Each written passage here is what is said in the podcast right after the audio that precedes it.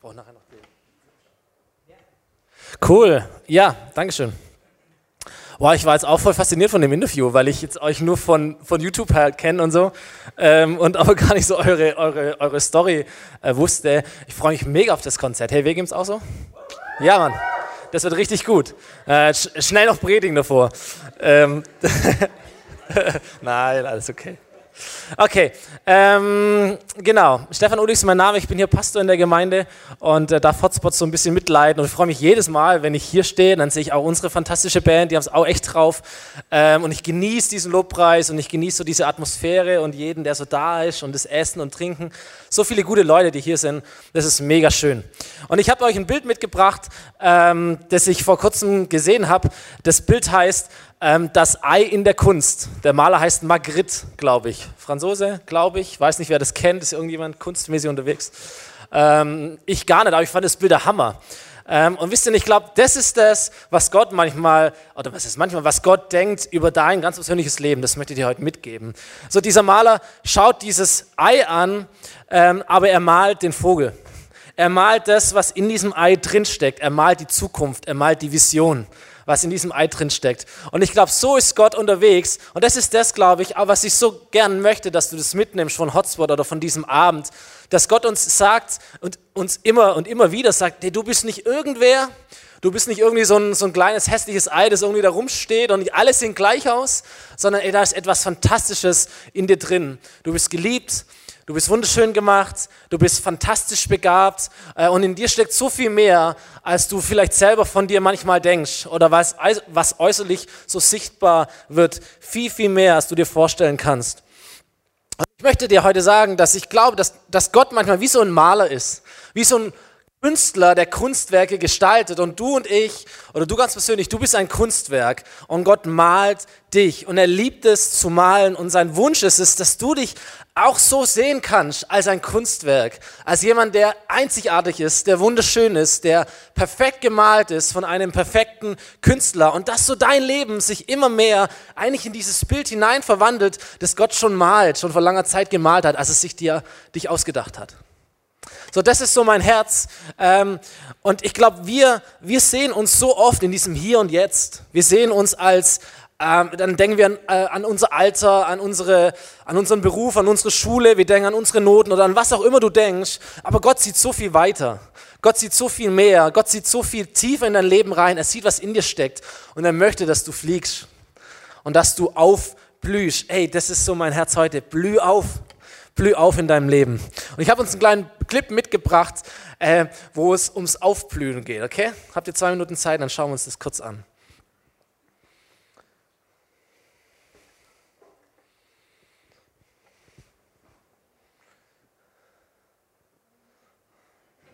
Wenn es geht. PC hängt, geht da?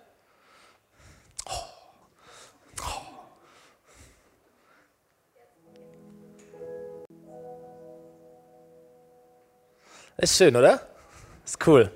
Ähm, weißt du, ich glaube, dass Gott äh, dich und mich so herausragend gemacht hat, so wunderschön gemacht hat. Nicht, dass wir unsere Schönheit verstecken, äh, sondern dass wir aufblühen und dass alles, was so in uns drin steckt, hervorkommen darf, dass Menschen das sehen können, dass es zum Einsatz kommt. Und dass das, was dein Schöpfer in dich hineingelegt hat, in dich hineingesteckt hat, dass es zur Entfaltung kommt, dass du aufblühen kannst.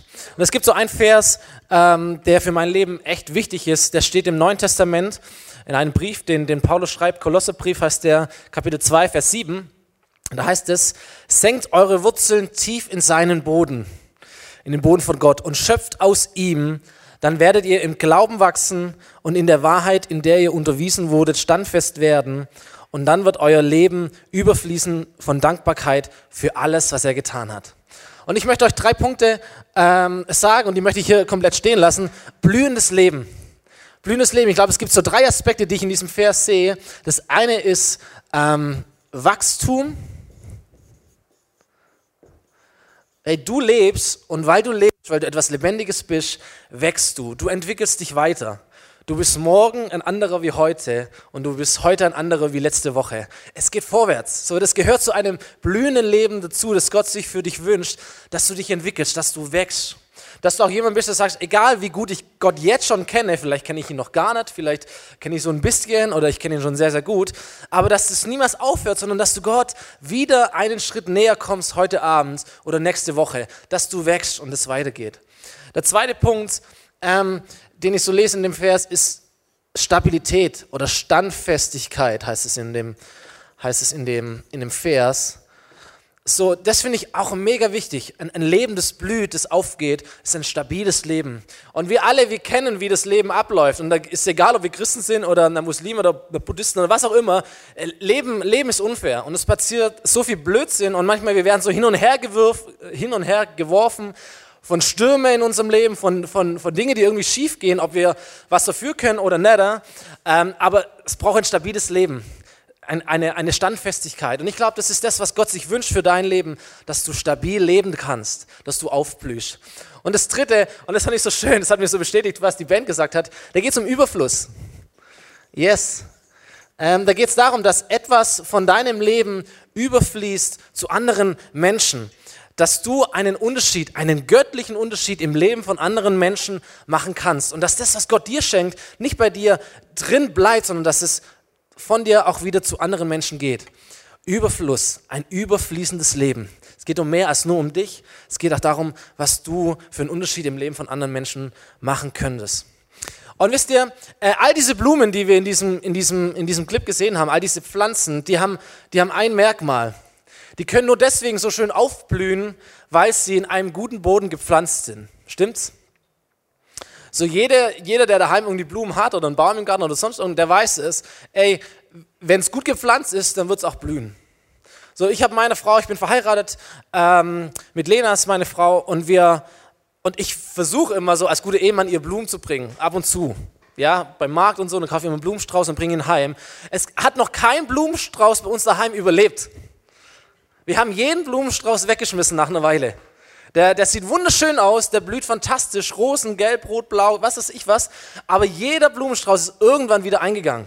Wir haben jeden Blumenstrauß irgendwann weggeschmissen. Jeder Blumenstrauß war irgendwie oder irgendwann vertrocknet. Und es liegt nur an diesem einen Grund, dass dieser Blumenstrauß abgeschnitten war. Dass der schön aussieht für einen Moment oder für einen Tag oder für drei Tage, vier Tage, für eine Woche. Aber irgendwann geht er zugrunde, dann kannst du noch so schön Wasser drauf tun oder sonst irgendetwas. Das Ding ist nicht eingepflanzt und es wird verwelken. So, wenn du aufblühen möchtest, wenn du blühendes Leben haben möchtest, wenn du das haben möchtest, was Gott in dein Leben hineingelegt hat, du musst dich gut pflanzen. Du musst dich gut pflanzen. Und ich habe mir überlegt und ein bisschen in der Bibel rumgelesen und habe mir überlegt, ey, ähm, äh, was sind die Punkte, was sind die, die, was sind die Lösungen oder was sind die Tipps, die die, die Bibel hat, so was sind die Tipps, die, die Gott für uns hat, wo können wir uns gut reinpflanzen, damit wir zum Blühen kommen in unserem Leben. Und ich möchte drei Dinge ähm, mitgeben, drei, drei, drei Schlüssel zeigen, wo du dich hineinpflanzen kannst, wo die Bibel sagt, du wirst aufblühen. Und das erste ähm, ist, wenn wir gepflanzt sind in der Liebe von Gott. Ähm, Gibt es einen tollen Vers aus dem Epheserbrief, da sagt der Paulus auch wieder, ich bete, dass Christus durch den Glauben immer mehr in euren Herzen wohnt und dass ihr in der Liebe Gottes fest gepflanzt und gegründet seid. Ist so schön, oder? In der Liebe Gottes festgepflanzt zu sein. Und ich glaube, so wie die Theresa auch das gesagt hat, es gibt so viele Menschen und wir gehören ja auch oft dazu. Ähm, da ist so viel Trauer, da ist so viel, so viel Ungutes manchmal auch, so viel ähm, Negatives, so vieles Ver, Ver, Vergleichendes, so, so eine ganz große Frage, bin ich wertvoll, bin ich genug? Und ich glaube, wir alle sind geliebt von Gott, jeder Mensch, aber wir wissen das oft gar nicht oder es hat so wenig Auswirkungen auf unser Leben. Wir sind zwar geliebt, aber wir leben nicht geliebt. So eine ganz große Frage, bin ich, bin ich schön genug? Bin ich, bin ich cool genug? Bin ich, bin ich stark genug? Bin ich, bin ich wertvoll genug? So, wo, wo, woher ziehe ich meinen Wert? Wer sagt mir, dass es genug ist? Wer sagt mir, dass ich ausreichend bin? Wer sagt mir, dass ich dazugehören kann? All diese Fragen, wie werde ich so diesem Anspruch, der an mich kommt, gerecht? Und wir kennen das von der Schule, wir kennen das von der Arbeit und, und alle Menschen haben Ansprüche. Deine Eltern haben vielleicht Ansprüche, deine Freunde haben Ansprüche, da geht es dann um Zeit oder um, okay, was machen wir zusammen oder was auch immer. Und wo ist der Punkt, wo du sagst, ey, wo ist es genug? Wo ist es genug? Und das ist so wichtig, dass wir verstehen, dass Gott zu uns sagt, Du bist genug. Ich glaube, die Liebe Gottes kannst du definieren einfach nur, du bist genug. Du bist genug, du bist schön genug, du bist gut genug, du bist stark genug, du bist wertvoll genug. Niemand kann dir deinen Wert nehmen, weil Gott ihn dir gibt. So, du kannst diese Liebe Gottes, du kannst diesen Wert nicht kaputt machen, nicht mal durch Sünde, nicht durch irgendetwas, du kannst auch nie verlieren. Die Liebe Gottes ist immer da. Du wirst sie niemals verlieren oder irgendwie kaputt machen können. Du bist genug. So, und dein Wert ist nicht davon abhängig, ob du etwas toll kannst, ob du super Gaben hast, ob du, ob du groß bist oder klein oder dick oder dünn oder Mann oder Frau oder arm oder reich oder was auch immer. So, du bist wertvoll, du bist genug, weil Gott dich liebt. Weil Gott dich liebt. Du musst dich nicht unter Druck setzen, du musst dich nicht vergleichen. Du kannst entspannt sein, du kannst fröhlich sein, du kannst so leben, weil du weißt, ey, Gott liebt mich und das ist genug. Und das ist so wichtig. Ich meine, niemand von uns wahrscheinlich hört es zum allerersten Mal. Äh, ich habe das tausendmal gehört. Aber es ist, es ist ein Unterschied, ob wir diese Liebe Gottes, ob wir das so ab und zu mal hören, ob wir lesen das so ab und zu oder wir, wir werden darauf aufmerksam gemacht, dann kommen wir zu Hotspot oder was auch immer. Oder ob wir unser ganzes Leben in diese Liebe hineinpflanzen.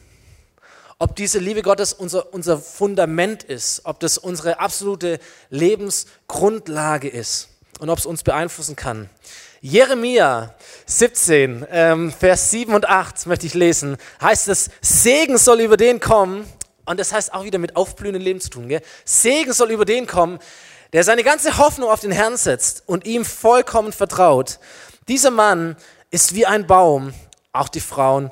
So dieser Mensch ist wie ein Baum, der am Ufer gepflanzt ist. Seine Wurzeln sind tief im Bachbett verankert. Selbst in glühender Hitze und monatelanger Trockenheit bleiben seine Blätter grün. Jahr für Jahr trägt er reichlich Frucht. Und ich habe drei Verse, wo die, eigentlich immer die gleiche, die gleiche Verheißung kommt. So schön, oder? Dieser Baum gepflanzt, er, er bringt seine Frucht, die Blätter sind grün. Auch wenn die Hitze kommt, auch wenn dein Leben dürr ist, auch wenn du so durch die Wüste gehst. Und dann gibt es etwas, wo Gott sagt, ey, aber du kannst frisch sein, du kannst grünen, du kannst aufblühen als Pflanze. Warum? Weil du gut gepflanzt bist. Ein Mensch, der seine ganze Hoffnung auf Gott setzt. Der nicht nur ab und zu das hört und sagt, na ja, wäre ganz gut da mal drüber nachzudenken oder auch nicht, sondern jemand, der eine Entscheidung trifft, sagt, ey, mein ganzes Leben pflanze ich in diese Liebe Gottes. Mein ganzes Vertrauen möchte ich, so gut ich kann, auf diesen Gott irgendwie bauen. Mein ganzes Leben pflanze ich in diesen guten Boden, in diese Liebe Gottes. Und dann wird Gott unser Fundament. Und dann werden, und dann werden wir wachsen. Dann werden wir aufblühen. Dann werden wir stabil sein. Dann werden wir fest sein. Weil wir wissen, ey, mein Wert ist nicht abhängig, ob mein Leben gerade cool läuft oder scheiße läuft, sondern mein Wert ist fest. Ich bin stabil. Und da wird ein Überfluss da sein. Da wird eine Liebe da sein, die in uns stark ist, aber die über uns hinweggeht und andere Menschen segnet und so einen göttlichen Unterschied im Leben von anderen Menschen bewirken kann. So stark, oder? Gepflanzt in der Liebe Gottes zu sein. Das zweite, wo ich entdeckt habe in der Bibel, ist, ähm, dass es gut ist, gepflanzt zu sein in dem Wort von Gott. Psalm 1 heißt es, glücklich ist der Mensch, der nicht auf den Rat von Gottlosen hört. Glücklich ist der Mensch, der sich am Leben der Sünder kein Beispiel nimmt und sich nicht mit Spöttern abgibt. Voller Freude tut er den Willen des Herrn und er denkt über sein Gesetz, über die Bibel, über das Wort Gottes nach, Tag und Nacht. Und wieder, er ist wie ein Baum, der am Flussufer pflanzt und Jahr für Jahr reiche Frucht trägt. Seine Blätter welken nicht und alles, was er tut, gelingt ihm. Aber ich finde es so, so, ein, so, ein, so ein mega schönes Bild, diese Verheißung, ey, Jahr für Jahr bringt er seine Frucht und seine Blätter welken nicht. Und das, was er tut, das, was er sich vornimmt, es gelingt ihm. Da ist ein Segen drauf. ist ein Segen drauf. Aber warum? Weil das jemand ist, der sagt, ey, ich, ich weiß, was Gott will und ich, und ich bin Gott gehorsam. Ich tue das und zwar mit Freude, nicht weil ich muss, nicht weil ich gezwungen werde oder weil meine Eltern mir das vorschreiben, sondern mit Freude tue ich das, was Gott will. Und Gott verheißt, das sind die Menschen, hey, da wird, da wird ein Segen da sein. Und weil Gott in erster Linie durch uns, äh, zu uns spricht, durch die Bibel, durch sein Wort, heißt es so wichtig, dieser Mensch, der denkt Tag und Nacht über das Gesetz nach. Dieses, dieses Wort nachdenken, Tag und Nacht, ist das Wort meditieren. Und das ist der gleiche Wortstamm wie das Wort wiederkäuen. Sie weiß nicht, ob ihr das kennt von einer Kuh. Eine Kuh frisst, glaube ich, einmal und dann kaut sie siebenmal wieder. Die kaut es, schluckt es runter, wirkt es hoch, kaut es nochmal durch, schluckt es runter, wirkt es hoch, kaut es nochmal durch, schluckt es runter, wirkt es hoch. Und das geht siebenmal, bis es dann wirklich im Magen, ich glaube sieben oder achtmal, ich weiß nicht, ich bin auch kein Biologe. Ähm, aber es ist, es ist massiv oft und ich finde es so ein schönes Bild. Gott sagt, hey, kaum, kaum mal wieder. Und ich denke, manchmal ist es so, ja, natürlich, also wenn wir, wenn wir vielleicht Christen sind oder vielleicht wahrscheinlich jeder, selbst nicht, haben irgendwie eine Bibel daheim oder die Eltern haben eine Bibel daheim im Regal und man kennt es irgendwie oder man hat es in der Schule und dann manchmal blättert man drin rum und nicht jeder liest die Offenbarung siebenmal. Ähm, das ist aber gut wiedergekaut, das ganze Buch, aber ähm, auch siebenmal, krass und, und, und so. Aber es ist so wichtig, ob, es ist ein Unterschied, ob wir, ob wir, ob wir einfach mal ab und zu äh, mal da drin lesen und drin rumstöbern oder ob wir wiederkauen. Und es ist egal, du musst kein Buch lesen, du musst, es reicht vielleicht so ein Vers, aber es macht einen Unterschied, ob du das ab und zu einfach machst oder ob du dich hineinpflanzt in dieses Wort. Ob es zu deinem Boden wird, ob es zu deinem Fundament wird, zu deiner Grundlage. Und Gott sagt einfach, ich gebe es ja nur weiter, hey, die Menschen, die die meditieren, die gepflanzt sind in, in diesem Wort von Gott, ey, da wird ein Segen da sein. Da wird, ein, da wird ein Aufblühen stattfinden, da wird ein Wachstum sichtbar werden, da wird eine Stabilität, so wie so eine fette Eiche irgendwie, so ein Sturm. Da werden Wurzeln da sein und das Ding fliegt nicht um. Und da wird ein Überfluss da sein, da wird eine Frucht da sein, da wird etwas kommen und es wird einen Unterschied im Leben von anderen Menschen machen. Und der dritte Punkt, die dritte, den dritten Schlüssel, den ich gefunden habe, und da möchte ich ein bisschen äh, einen, einen, einen, einen, meinen Schwerpunkt oder so ein bisschen so mein Herz drauf legen, ist, dass die Bibel sagt, es ist so wichtig, dass wir gepflanzt sind in der Liebe Gottes, im Wort Gottes und im Haus Gottes. Ein Vers aus dem Psalmen 92 und wir merken wieder, wie die Sprache so ähnlich ist. Da heißt es, wer Gott liebt, der ist wie ein Baum, der im Haus des Herrn gepflanzt wurde und dort wachsen und gedeihen kann. Noch im hohen Alter wird er Frucht tragen, immer ist er kraftvoll und frisch. Sein Leben ist ein Beweis dafür, dass der Herr für Recht sorgt. Das ist mein Lieblingsvers. Sein Leben ist ein Beweis dafür, dass der Herr für Recht sorgt. Bei Gott bin ich sicher und geborgen. Was Gott tut, ist vollkommen und gerecht. Und ich glaube, dass wir mit diesen ersten zwei Punkten überhaupt keine Probleme haben. Ja, so mehr Liebe Gottes, das ist schon auf jeden Fall gut. Und mehr Bibel lesen, ja stimmt, das könnte ich eigentlich auch mal wieder und so. Aber so dieser dritte Punkt, ähm, da, da, da scheiden sich manchmal so die Geister. Aber die Bibel sagt, es ist einfach wichtig, dass du dich in einem Haus Gottes hineinpflanzt, in einer Kirche, in einer Gemeinde, in, einem, in einer konkreten Gemeinschaft von Menschen, die Gott nachfolgen. So würde ich mal Kirche irgendwie mal definieren wollen. Eine konkrete Gemeinschaft von Menschen, die Gott nachfolgen wollen. Und dass du da nicht eben nur ab und zu bist, sondern dass du dich hineinpflanzt. Dass du wie ein Baum bist, gepflanzt in diesem Haus des Herrn. Nicht in einem Gebäude, sondern in einer Gemeinschaft, das Haus des Herrn. So, und es ist so ein Unterschied, ob man da ab und zu e-, eben anwesend ist und irgendwie was rausgreift oder ob man hineingepflanzt ist und sich fest und verbindlich hineinbegibt in das Haus des Herrn. Und auch hier sehen wir wieder die Verheißungen. Ich finde es so schön. Wachsen und gedeihen. Dieser Mensch, er wird wachsen und gedeihen. Er ist, er ist kraftvoll, er ist frisch. Das spricht für mich von Stabilität. So, da ist, da, ist, da ist Power da, da ist eine Frische da. Und er trägt Frucht bis ins hohe Alter. Jetzt sind viele von uns jung, aber manche sind auch ein Stück weit älter. Und Gott sagt dir, ey, du wirst, du wirst etwas tun, dein Leben lang, da wird ein Überfluss da sein, nicht nur, weil du jung bist, nicht nur, keine Ahnung, sondern bis ins hohe Alter wird Gott durch dich auch andere Menschen segnen. Und das finde ich so stark. Mein Leben wird eine Botschaft haben. Und die Botschaft heißt, der Herr ist gut. Und ich dachte mir, als ich es gelesen habe, hey, also ich möchte nichts mehr, als dass die Botschaft meines Lebens ist, Gott ist gut. Oder es gibt ja so diesen Spruch, so was willst du, wenn du irgendwann mal stirbst und wir alle werden sterben, wenn du irgendwann mal stirbst, so was soll auf deinem Grabstein stehen? Ich finde es cool, wenn da drauf stehen würde, ey, dieser Mann war dafür bekannt, der Herr ist gut. Ey, das wäre das wär eine mega Ehre. Oder? Wenn du sagst, das ist das, wenn du mein ganzes Leben zusammenfassen möchtest oder sollst äh, und du sagst, ey, also äh, Fan, der war, der, war, der war kraftvoll, der war frisch irgendwie, aber unterm Strich, ey, der Herr ist gut und du konntest es an seinem Leben sehen. Wow, da kriege ich richtig so, Hammer, das wäre das wär, das wär Wahnsinn. Richtig schön, mein Leben hat eine Botschaft, Gott ist gut. Und ich möchte einfach sagen, Gott möchte, dass du aufblühst. Denk an diesen Clip. Gott möchte, dass du deine Schönheit zeigst und dass alles, was er in dich hineingesteckt hat, auch, auch hervorkommt. Aber er benutzt dadurch Kirche oder auch seine Kirche, auch diese Gemeinschaft. Er benutzt Gemeinschaft von anderen Christen.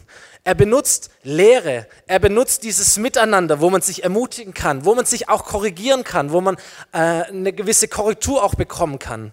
Er benutzt diese Momente, wo du anfängst, irgendwo mitzuhelfen, irgendwo mitzuarbeiten, anderen Menschen zu dienen, Verantwortung zu übernehmen. Er benutzt sogar Leiterschaft und sagt, okay, da, da ordne ich mich auch ein, da ordne mich auch unter. All das sind Werkzeuge, wo Gott benutzt, um dein Leben zum Blühen zu bekommen.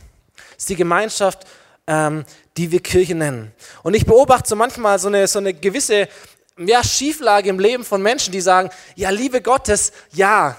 Wort Gottes, ja. Aber so verbindlich mich hineinzugeben in Kirche, oh, das ist schwierig. Das ist schwierig. So, das nehme ich so ab und zu ein bisschen mit, aber so, so all in irgendwie, mich hinein zu pflanzen, ist echt schwierig. Und ich glaube, es hat echt mit diesen Dingen auch mal zu tun. Es gibt Menschen, ich bin jetzt auch schon ein paar Jahre irgendwie so unterwegs und ich beobachte manche Menschen, die sind so gesegnet, so begnadet von Gott. Aber ich merke so, an diesem Punkt kommt so das Wachstum in Stocken. So, die wachsen schon und da, und da wird echt ein Unterschied deutlich, aber es ist irgendwie nicht dieses Wachstum, wo ich denke, ey, das ist das, was Gott gut findet. Die entwickeln sich, aber sie entwickeln sich so ein Stück weit von Gott weg und es kommt so ein bisschen ähm, in Stocken. Ähm, sie entwickelt sich weiter, aber in irgendeinem Bild, das Menschen feiern oder das, das Leute toll finden, das bekannt ist. Aber ich weiß nicht immer, ob das das Bild ist, das Gott von Anfang an hatte. So denkt an dieses Bild so mit diesem Vogel, so, wo Gott gemalt hat von Anfang an. Und ich merke so, manchmal kommt das Wachstum in Stocken. Es hat damit zu tun, wo sind wir gepflanzt? In welchem Haus sind wir gepflanzt? Ich entdecke auch manchmal, dass diese Menschen äh, Stabilität zu vermissen lassen. So, man entfernt sich von dieser Gemeinschaft, man entfernt sich von Kirche und das Leben ist ja trotzdem schwierig. Und man will so seine eigenen Wege gehen, aber ey, da kommt schon so der eine oder andere Sturm auf und die Leute werden so hin und her geschoben und der Fokus verschwimmt äh, und die Zweifel werden lauter und so weiter und so fort und man lässt irgendwie abreißen und man verliert Gott aus den Augen. Und so viele Menschen, die, die eine gute Entwicklung genommen haben, sie werden dann instabil ähm, und sie fangen an zu wackeln. So schade. Und ich entdecke manchmal, dass auch dieser göttliche Überfluss ein Stück weit abnimmt. Die werden jetzt nicht unfreundlich oder sowas, die werden auch nicht unnett oder irgendwie so, aber ähm, man nimmt sich so ein bisschen die Möglichkeit und man nimmt vor allem Gott die Möglichkeit, durch einen hindurch andere zu segnen und so diesen göttlichen Unterschied im Leben von anderen zu machen. Nicht, dass wir keinen Einfluss mehr hätten oder dass wir keinen Unterschied mehr machen können, aber diesen göttlichen Unterschied im Leben von anderen Menschen. Es hat damit zu tun, wo wir gepflanzt sind. Es hat damit zu tun, in welchem Haus wir oder ob wir in einem Haus Gottes gepflanzt sind oder nicht. So verstehe ich diesen Bibelvers. So, wir müssen verstehen, du und ich, so genial wir sind und so, so, so kunstvoll wir erdacht sind und so genial schön Gott, der Herr, für dich äh, ein Bild malt und sich wünscht, dass du hineinkommst, unterm Strich heißt es trotzdem, du bist nicht ähm, allein unterwegs, sondern du bist immer Teil von etwas Größerem. Und natürlich sagen wir, ich habe das auch, oder was heißt ob das, ich, ich sage das oft, Gott hat einen wunderbaren Plan mit deinem Leben. Aber wir verstehen es oft so, und ich habe das so oft gehört, sagen, ja, ich verfolge Gottes Plan mit meinem Leben, aber das heißt ja nicht, dass ich fest in der Gemeinde sein muss. Und ich möchte mal diese Sichtweise nehmen. Ich glaube, es geht gar nicht so arg darum, dass Gott einen perfekten Plan für dein Leben hat, sondern ich habe ein gutes Zitat gelesen, und das heißt, es, Gott hat nicht einen wunderbaren Plan für dein Leben, sondern er hat einen wunderbaren Platz für dein Leben in seinem Plan mit dieser Welt. Und das ist ein Unterschied. Es geht nicht nur um dich, obwohl Gott dich sieht und dich liebt, sondern es geht darum, dass du Teil von etwas Größerem sein darfst, ein kleines Puzzlestück in einem fantastischen Bild, das Gott mit dieser Welt malt. Aber dazu musst du dazugehören, dazu musst du hineingewurzelt sein, musst du hineingepflanzt sein. Und um diesen Plan umzusetzen in dieser Welt, benutzt Gott Kirche, benutzt Gott sein Volk, benutzt Gott dieses Haus, diese Gemeinschaft und du, damit wir aufblühen können. Ja, so du brauchst die anderen und die anderen brauchen dich. Römer äh, Brief, vorletzte Bibelstelle. Oder letzte, glaube ich sogar. Äh, unser Körper besteht aus vielen Teilen, die ganz unterschiedliche Aufgaben haben. Ebenso ist es mit uns Christen. Gemeinsam bilden wir alle den Leib von Christus und jeder Einzelne ist auf den anderen angewiesen. So, du brauchst die anderen und die anderen brauchen dich. Und wenn wir so unterwegs sind, so ich und Jesus, das ist cool. Nee, es ist, es, ist, es ist nicht richtig. Es geht immer auch um die anderen, die dich brauchen und die anderen, die du brauchst. Und zwar verbindlich. Und, und, und weil Kirche eben aus Menschen besteht, ist Kirche auch niemals perfekt. Und wir sind manchmal so unterwegs und sagen, ey, wir suchen so das perfekte Haus Gottes. Ähm, weil wir so eine riesen Auswahl haben in unserem ganzen Leben. Du kannst ja jeden Shop der Welt studieren, du kannst jedes Essen kochen, du kannst ähm, jeden Song auf Spotify hören, du kannst jeden Film auf Amazon Prime, wann du willst, was du willst, wie du willst, wo du willst. Und dann gehen wir in die Kirche und sagen, ah, das passt nicht und das passt nicht und da gefällt es mir nicht und da gefällt es mir nicht. Das ist so schwierig, ja. Aber solange Kirche aus Menschen besteht wie, wie mir und dir, wird Kirche niemals perfekt sein. Werden wir immer einander verletzen. Und wenn, und wenn die Angst vor Verletzungen dich zurückhält, dann sage ich dir, ey, sei mutig. Es wird Verletzungen geben. Kirche besteht auch immer irgendwie aus Kompromissen, weil Menschen unterschiedlich sind und es immer um Kompromisse geht. Es wird immer irgendwie so ein bisschen oder manchmal mühevoll sein oder Kraft kosten. Aber es ist das Haus Gottes. Es ist die Gemeinschaft, die Gott benutzt, um auf diese Welt einen Unterschied zu machen. Es ist der Ort, wo Gott wohnt. Ähm, die Gemeinschaft der Menschen, die ihm nachfolgen, ist der Ort, an dem Gott wohnt und es ist der Ort, an dem Menschen aufblühen und in ihr Bild hineinwachsen können, das Gott schon immer von ihnen gemalt hat. Und das ist die Berufung auf deinem Leben. Du sollst aufblühen. Du sollst wachsen, du sollst stabil sein und du sollst einen Unterschied im Leben machen können von anderen Menschen. So glaube ich, Kirche macht, macht Spaß. Also ich, ich meine, ich bin hier Pastor, ich versuche, ich, ich will, dass es hier Spaß macht. Ich möchte, dass du heute Spaß hast. Also nichts schlimmer wie, wie, wie Kirche, wo es keinen Spaß macht. Braucht niemand. Kirche muss Spaß machen. Wenn Gott, ich glaube, Gott hat extrem viel Freude. Und ich glaube, Gott lacht so viel oft im Himmel, als wir das uns je vorstellen können. Also Kirche muss Spaß machen.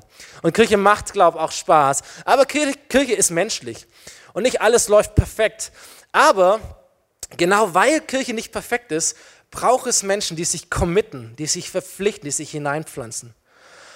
Meine Frau ist auch nicht perfekt. So, wir sind neun Jahre lang verheiratet, aber wir haben zwei Kinder. Das dritte Kind ist übrigens unterwegs. Und, und, es, ist, und es ist nicht perfekt. So, ich bin auch nicht perfekt.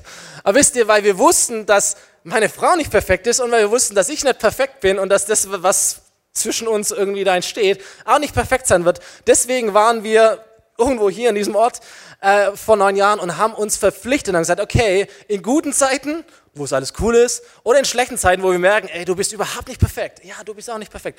So, auch in diesen Zeiten stehen wir zueinander. Das ist Commitment, das ist Verpflichtung. Deswegen, und weil Kirche nicht perfekt ist, braucht es dein Commitment. Braucht es das sagen, okay, in guten und in schlechten Zeiten, mein Ja habt ihr, ich pflanze mich in dieses Haus Gottes. Es ist so wichtig. Und ich habe für mich drei, drei Commitments, die ich für mein Leben habe, egal wo ich bin äh, oder wo ich sein werde oder sein, sein würde. Ich versuche immer im Haus Gottes drei Dinge zu tun. Ich, ich versuche jeden Sonntag zu kommen. Ich bin Teil des großen Treffens Gottesdienst.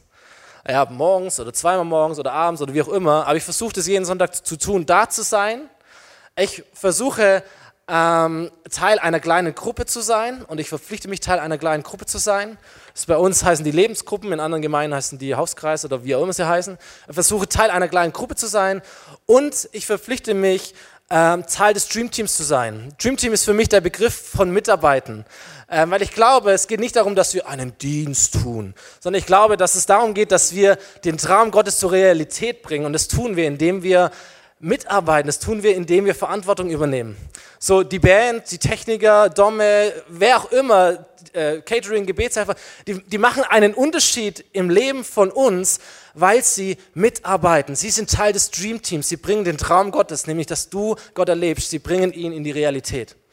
Und das sind so die Punkte, die ich gebe sie einfach mit, um das irgendwie praktisch hinzukriegen. Ey, was heißt es, sich im Haus Gottes zu pflanzen? Vielleicht ist das eine, eine grobe Richtschnur, wie auch immer das in deinem Leben aussieht. Also sagen, ich möchte zu einem Gottesdienst kommen, ich möchte Teil einer Gruppe sein, ich möchte irgendwo mithelfen, weil ich glaube, dass Gott etwas Gutes in mich hineingelegt hat und das soll nicht nur bei mir bleiben, sondern überfließen zu anderen Menschen. So, ähm, die Band darf nochmal nach vorne kommen.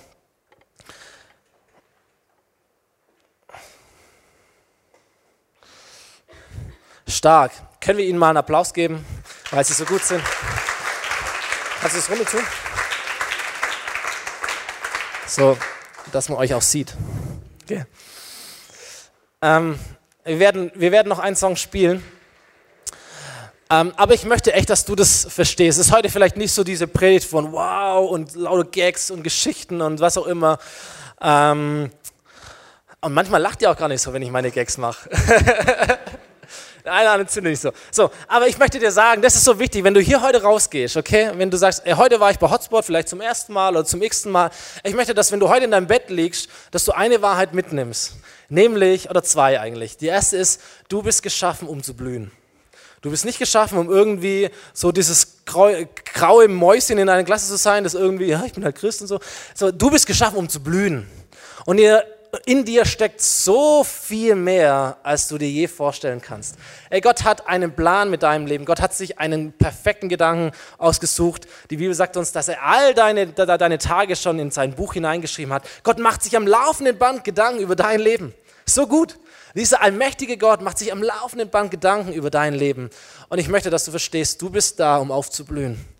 Du bist da, um schön zu sein. Du bist da, um, um, um einen Unterschied zu machen. Du bist da, um zu wachsen, um stabil zu sein. Du bist da, um Überfluss in diese Welt hineinzubringen. Und das Zweite, wo ich, wo ich möchte, dass du verstehst, ist, ähm, dafür ist es wichtig, dass du dich in einen guten Boden hineinpflanzt. Sonst kommst du nicht zum Blühen. So wie jede Blume verwelken wird, wenn sie irgendwo ist oder wie jede Blume, wenn der Sturm kommt und sie hat keine Wurzeln, sie wird so hin und her gerissen, irgendwann fliegt sie weg. Und sie verdorrt und sie verwelkt und die Schönheit ist nicht mehr da. So brauchst du einen guten Boden, in den du dich hineinpflanzt, in dem deine Wurzeln tief hinein sich senken können. Ähm, das ist mir wichtig, dass du das mit hinein gibst oder bringst in dein Leben. Und ich möchte, wenn wir jetzt äh, singen, dass du dir diese Frage stellst, hey, oder eine Entscheidung triffst, in was pflanze ich mich hinein? Wie sieht es in meinem Leben aus? Wo bin ich hineingepflanzt? Bin ich wie so äh, eine Pflanze, die keine starke Wurzeln hat? Und da, da, da wird das Wachstum kommt so zum Stocken. Es ist nicht so stabil, es wird so hin und her geworfen. Es, es blüht auch nicht so richtig auf. Oder bist du fest verwurzelt in einen guten Boden? Und vielleicht ist es dein Punkt, diese Liebe Gottes, sagen, ich möchte mich mehr hineinpflanzen, ich möchte nicht nur von dieser Liebe hören, sondern ich treffe eine Entscheidung heute und sage, meine ganze Hoffnung, wie dieser äh, äh, Jeremia das geschrieben hat, meine ganze Hoffnung setze ich auf Gott. Mein ganzes Leben pflanze ich seinen Boden. Alles, was ich bin, alles, was ich so überbrücken kann, so wie ich mein Leben irgendwie einschätzen kann, all das Gott hast du. Ich pflanze mich in dich hinein. Vielleicht ist dein Punkt, ähm, dieser Punkt von dem Wort, da sagst ich möchte vielleicht heute mal meine Bibel noch mal rausholen und du pustest so den Staub weg und du schlägst es irgendwo auf und diesen Vers, vielleicht diesen einen Vers oder diese zwei Verse, die werde ich mal lesen und morgen lese ich sie nochmal und ich fange vielleicht an, nicht nur so drüber zu lesen, sondern wieder zu kauen, zu meditieren, drüber nachzudenken, mich damit zu beschäftigen. Ich möchte mich hineinpflanzen in, in das Wort, damit es mich beeinflussen und mich zum Blühen bringen kann. Und vielleicht ist es dein Punkt zu sagen, ey, ganz ehrlich, ich bin äh, was zur Gemeinde oder Kirche angeht, eher wie so ein Blatt im Wind, das mal da, mal da ist. Und ich komme vielleicht irgendwie halbwegs regelmäßig noch zu Hotspot, aber Hotspot ist halt auch nur alle vier Wochen und in der Sommerpause bist du gar nicht da und wie auch immer. Vielleicht ist dein Punkt zu sagen, ey, ich möchte mich neu hineinpflanzen in eine konkrete Gemeinschaft. Ob das diese Kirche ist, ob das eine andere Kirche ist, wo auch immer du herkommst. Aber es ist so wichtig, Gott möchte, dass du aufblühst, aber es hat damit zu tun, wo du dich mit hineinpflanzt. Und jetzt werden wir das Lied singen. Es sind so ein paar Minuten, wo du, wo du, wo du Gott eine Antwort geben kannst, wo du eine Entscheidung vor Gott treffen kannst und sagen kannst, Gott, was mein Leben angeht, was, mein, was meine Situation angeht, das ist die Entscheidung, die ich dir geben möchte. Das ist das Gebet, das ich dir sprechen möchte. Können wir gemeinsam aufstehen? Ich würde noch mal kurz beten. Ihr könnt schon ein bisschen reinstarten.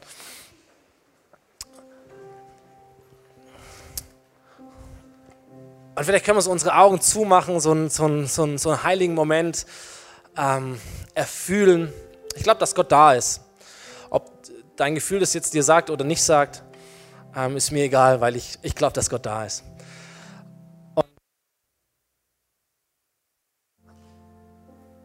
Ich glaube, dass Gott es einfach ganz stark in dein Leben hineinsprechen möchte. Hey, du bist da, um aufzublühen. Du bist da, um aufzublühen. Und dass Gott auch sagt, ey, ich habe den perfekten Boden für dich. Ich bin bereit, aber ich warte so auf dich. Ich warte auf deine Entscheidung, ob du deine Wurzeln nur an der Oberfläche haben möchtest oder ob du sie tief hineinsenken möchtest in meinen Boden. Und Jesus, so bete ich jetzt für diese Zeit, gerade für diesen Moment. Heiliger Geist, ich bete, dass du durch die Reihen gehst und dass du unser Herz berührst. Und dass von all dem, was wir heute gehört haben, was ich versucht habe rüberzubringen, auch von all diesen Bibelstellen, hey, es ist dein Wort. Gott ist nicht mein Wort, es ist dein, es ist dein Wort, deine Autorität. Und Gott, so bete ich einfach für jeden Einzelnen, der, der hier ist. Ich bete für all die Fragen, die wir haben. Ich bete für all die Zweifel, die wir haben. Ich bete für all die Situationen, wo wir drin stecken. Und ich möchte einfach, Gott, dass du ganz klar sprichst zu jedem Einzelnen jetzt. Was ist die Entscheidung, die vor uns steht? Und ich danke dir, dass es einen Preis kostet. Ich danke dir, dass es nicht so uns hinterhergeworfen wird, dieses aufblühende Leben, sondern dass du auch ganz klar sagst, hier ist die Verheißung, aber hier ist der Part, der auch an dir liegt. Und so möchte ich uns segnen für dieses Lied jetzt, für diese Zeit, für deine Gegenwart, dass du uns zeigst, was ist unser Part und dass du uns hilfst, eine Entscheidung für dich zu treffen. Amen.